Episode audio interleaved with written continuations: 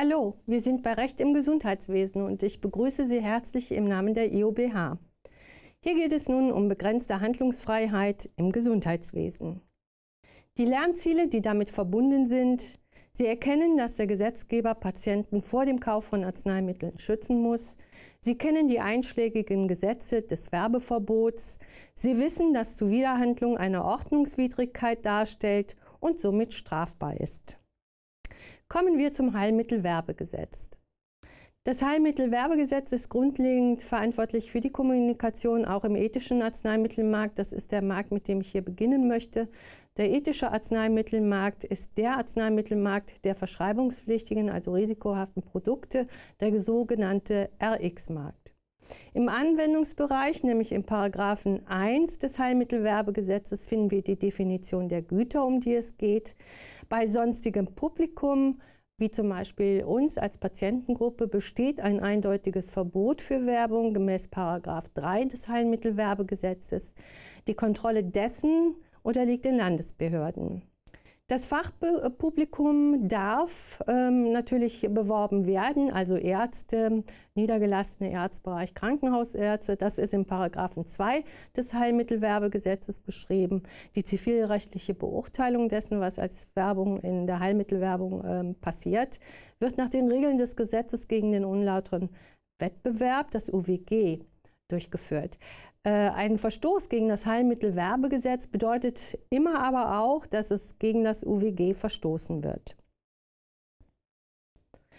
Die Kommunikation im nicht verschreibungspflichtigen Markt, also die ähm, Produkte, die in der Apotheke äh, verkauft werden, zwar eine Pharmazentralnummer haben, aber eben nicht verschreibungspflichtig sind, der sogenannte OTC-Markt, Over-the-Counter-Markt, ähm, hat bei der zulässigen Arzneimittelwerbung den Paragraphen 4 Absatz 1 bis 5 Heilmittelwerbegesetz als umfassenden Katalog der erforderlichen Pflichtangaben zu erfüllen.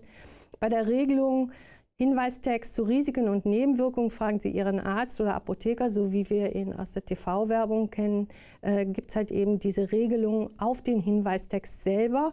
Und eine Ausnahmeregelung haben wir im Paragraphen 4 Absatz 6 äh, Satz 1 Heilmittelwerbegesetz, die sogenannte Erinnerungswerbung. Das ist ein Ausnahmetatbestand, der von den Pflichten der Absätze 1, 1a, 3 und 5 äh, befreit.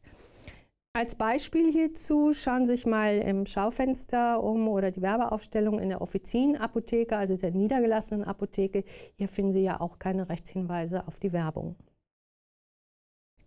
Die Problematik, die damit verbunden ist. Wir haben in der Europäischen Union kein einheitliches Vorgehen. Apotheken bedauern teilweise diese Wettbewerbsverzerrungen innerhalb der EU durch unterschiedliche rechtliche Grundlagen. Eine ähm, ganz wichtige Entscheidung ähm, oder eine ganz wichtige Information möchte ich Ihnen nicht vorenthalten.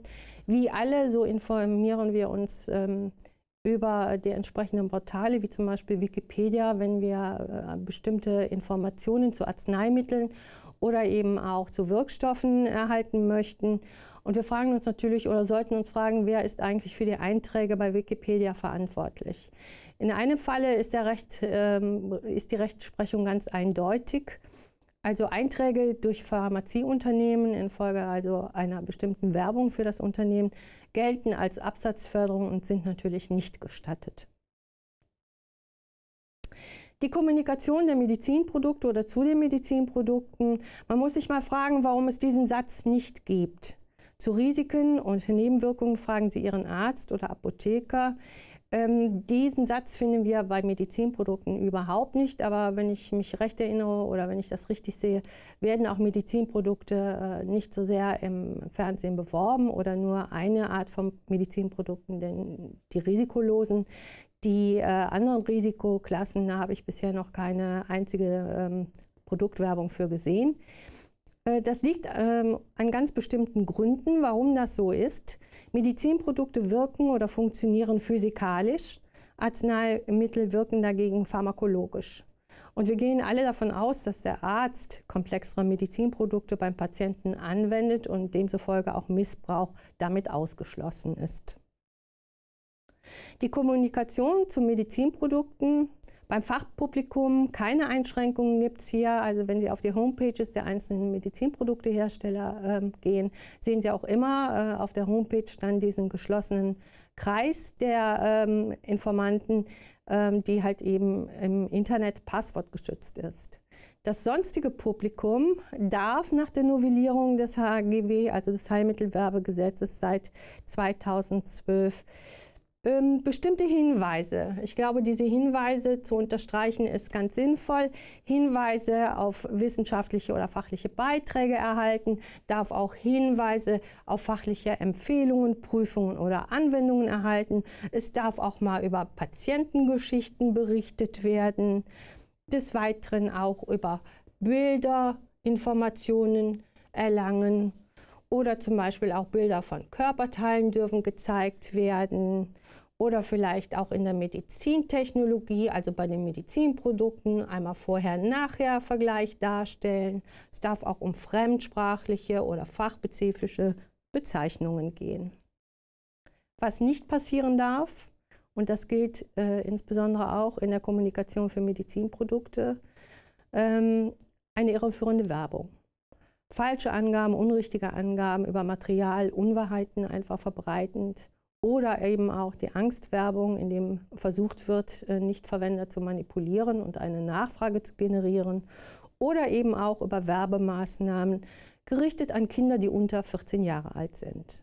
Vorher-Nachher-Vergleiche bei operativ-plastisch-chirurgischen Eingriffen sind ebenso verboten.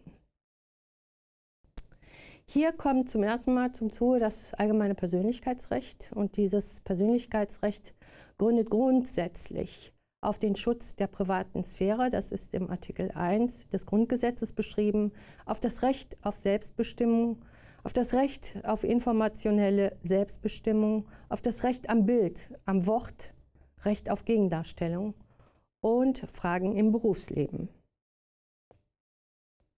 Hier kommt es wieder einmal auch im allgemeinen Persönlichkeitsrecht zu diesem großen Block der Beratung, Dokumentation und Verschwiegenheit, die ärztliche Schweigepflicht, die wir auch zuvor schon mal behandelt haben, gemäß 321 Strafgesetzbuch, richtet sich an den Arzt, Zahnarzt, Apotheker, Hebammen und alle anderen Hilfspersonen, denn wir haben es hier mit sensiblen Patientendaten zu tun, das heißt Geheimhaltung von Informationen, die ihnen im Rahmen der beruflichen Tätigkeit anvertraut worden sind oder die sie bei deren Ausübung wahrgenommen haben, dürfen nicht an Dritte weitergegeben werden. Im Vertrauensverhältnis Arzt zu Patient im äh, Artikel 321 Strafgesetzbuch äh, wird nicht der Arzt geschützt, sondern es geht um den Schutz des ähm, Patientengeheimnisses, nämlich der Persönlichkeitssphäre des Patienten. Ausnahme davon, äh, Patientendaten dürfen in bestimmten Fällen offenbart werden, nämlich wenn eine Gefahr im Verzug ist, wie das Bundesdatenschutzgesetz, oder eben auch hier noch einmal der ganz besondere Hinweis zur ärztlichen Schweigepflicht und zum Bundesdatenschutzgesetz schützen Gesundheitsdaten in jeder Form, da es eben sensible Daten sind. Zusammenfassend lässt sich die begrenzte Handlungsfreiheit im Gesundheitswesen wie folgt darstellen. Sie kennen die unterschiedlichen Arzneimittelmärkte. Sie wissen, dass zwischen Fachkreisen und sonstigem Publikum, also zwischen Arzt und Patient, unterschieden wird. Diese Unterscheidung bestimmt auch die Kommunikation zu den Medikamenten. Und Sie wissen, dass zwischen Arzt und Patient ein besonderes Vertrauensverhältnis besteht, was auch besonders geschützt werden muss. Ich danke Ihnen wie immer fürs Zuhören und wünsche Ihnen viel Spaß beim Nacharbeiten.